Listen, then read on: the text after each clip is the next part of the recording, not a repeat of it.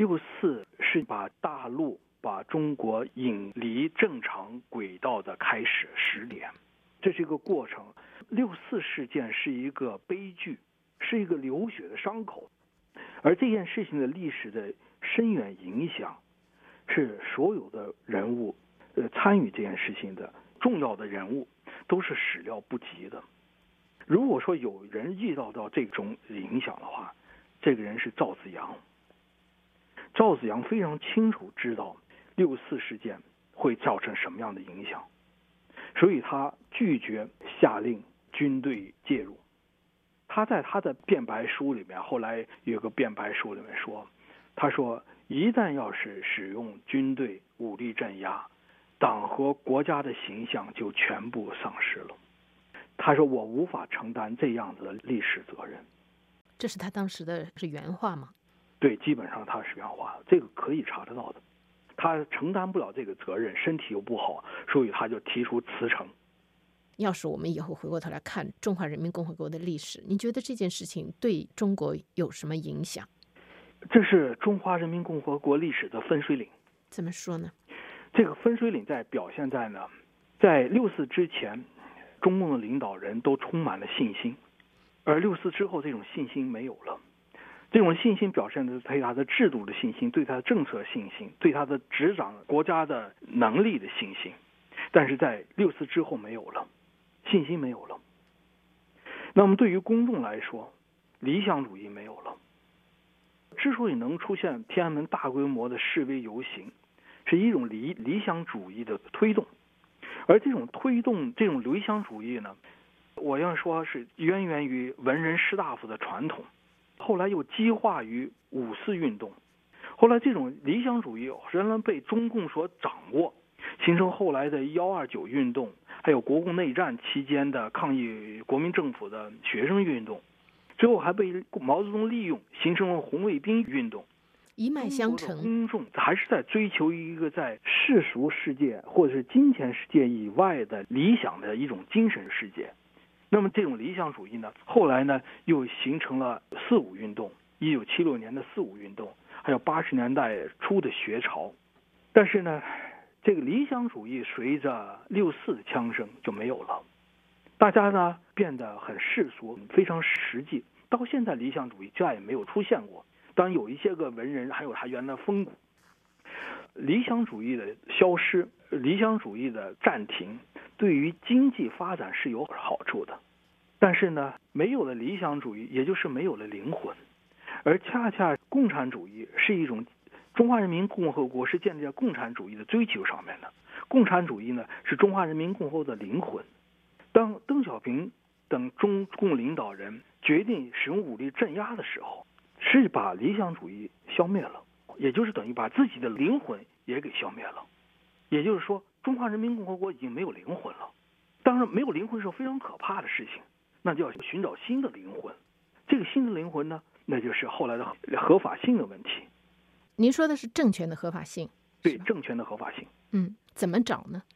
那么说对了，这就怎么找了？一个是呢经济发展，这是一个让大家生活好，所以我们就看到中国的经济的不断的发展。那么另一个呢就是民主主义，强调民主主义。这一点，我觉得大陆非常的坦诚。大约在二零零四年的时候，大陆的学术界进行了政治研究，还有好像是思政教育、思想教育这门学科中间进行一个大规模的中共执政合法性研究。这儿有个教授叫 Bruce Gilly，我当时做他的 RA 研究助理，我也把他的文章全都看了，又翻了一遍，非常提出来就执政合法性的问题是个问题。那么，如何提高中共的新时期的执政合法性？第一个就是提高人民生活水平，再下来是民主主义，再一个下来是提倡儒家学说，等于是经济发展、民主主义和儒家学说成为中共的新的合法性。您说的这个是在研究里面正式提出来的是吧？对。好，您接着说，您说的还有大问题。大问题，我们首先说经济发展。经济发展是个非常重要的事，毫无疑问的。但是经济发展要有一个没有权力制衡的情况下，就会衍生出腐败。后来我们看了大陆的瞠目结舌的腐败，就和没有权力制衡的经济发展直接有关系，这是它的一个结果。那么腐败又会造成政权的根基的侵蚀、锈蚀，而且会带来更多的问题出现，最后演变成了二零一二年的政治危机，就是薄熙来的事情。这是经济发展。那么第二个是民民主主义，民主主义是一个没有办法的办法，因为呢，共产主义是否定民主主义的。当强调民主主义的时候，等于是就否定了共产主义。民主主义产生了呢，就会陷入一个双重陷阱里面。第一个，大陆和邻国之间的关系如何处理？第二个，如何解释国共内战？如何解释蒋介石？难道蒋介石不是民民主主义者？那么您说的儒家学说呢？那么儒家学说呢？你如何解释自己的革命？这我们上小学时候有批林批孔，而中国共产党的革命，中国共产主义革命的先声，那就是五四运动。五四运动是打倒孔家店的。儒家学说五四运动的时候被抛弃的，又重新拿起来的时候，你如何解释你的社会革命啊？无法解释的事情。这三个合法性的新的合法性的支柱是以自己的历史相不兼容的，相不兼容就会造成更多的问题出现。那么这一件事情呢，也就是因为六四之后产生的一系列的问题，是为了解决六四六四出现的后遗症而想出来的新的办法。六四之前，以邓小平为首的老一代的领导人是要把中国引向一个。保持一党专政的同时，经济发展这个道路，像放大的新加坡版，想把中国变成个第二个新加坡，是这个他的方向走的。那么六四呢，让大陆的领导人呢失去这个信心了，而邓小平他们这些人也年迈了。邓小平之后的领导人就出现了击鼓传花，轮流坐庄，是不是？轮流坐庄是这么转，击鼓传花，就这个花传到我在位置上面，我负责这段时间，以后事情我不管，只要我在位时候平安无事，我这个花传哪我不管的，以后怎么样我跟我没关系了，可以说是六四之后的另外一个后果吧。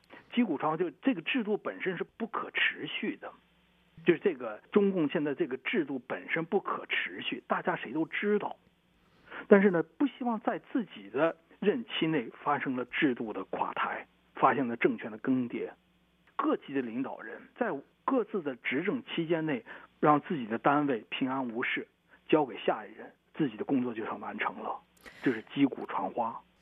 一直到了习近平，习近平看来他想把这个呃击鼓传花的这种游戏想改变了他，但是呢，我在怀疑他能不能改变得了，这不是一个人能够做的事情。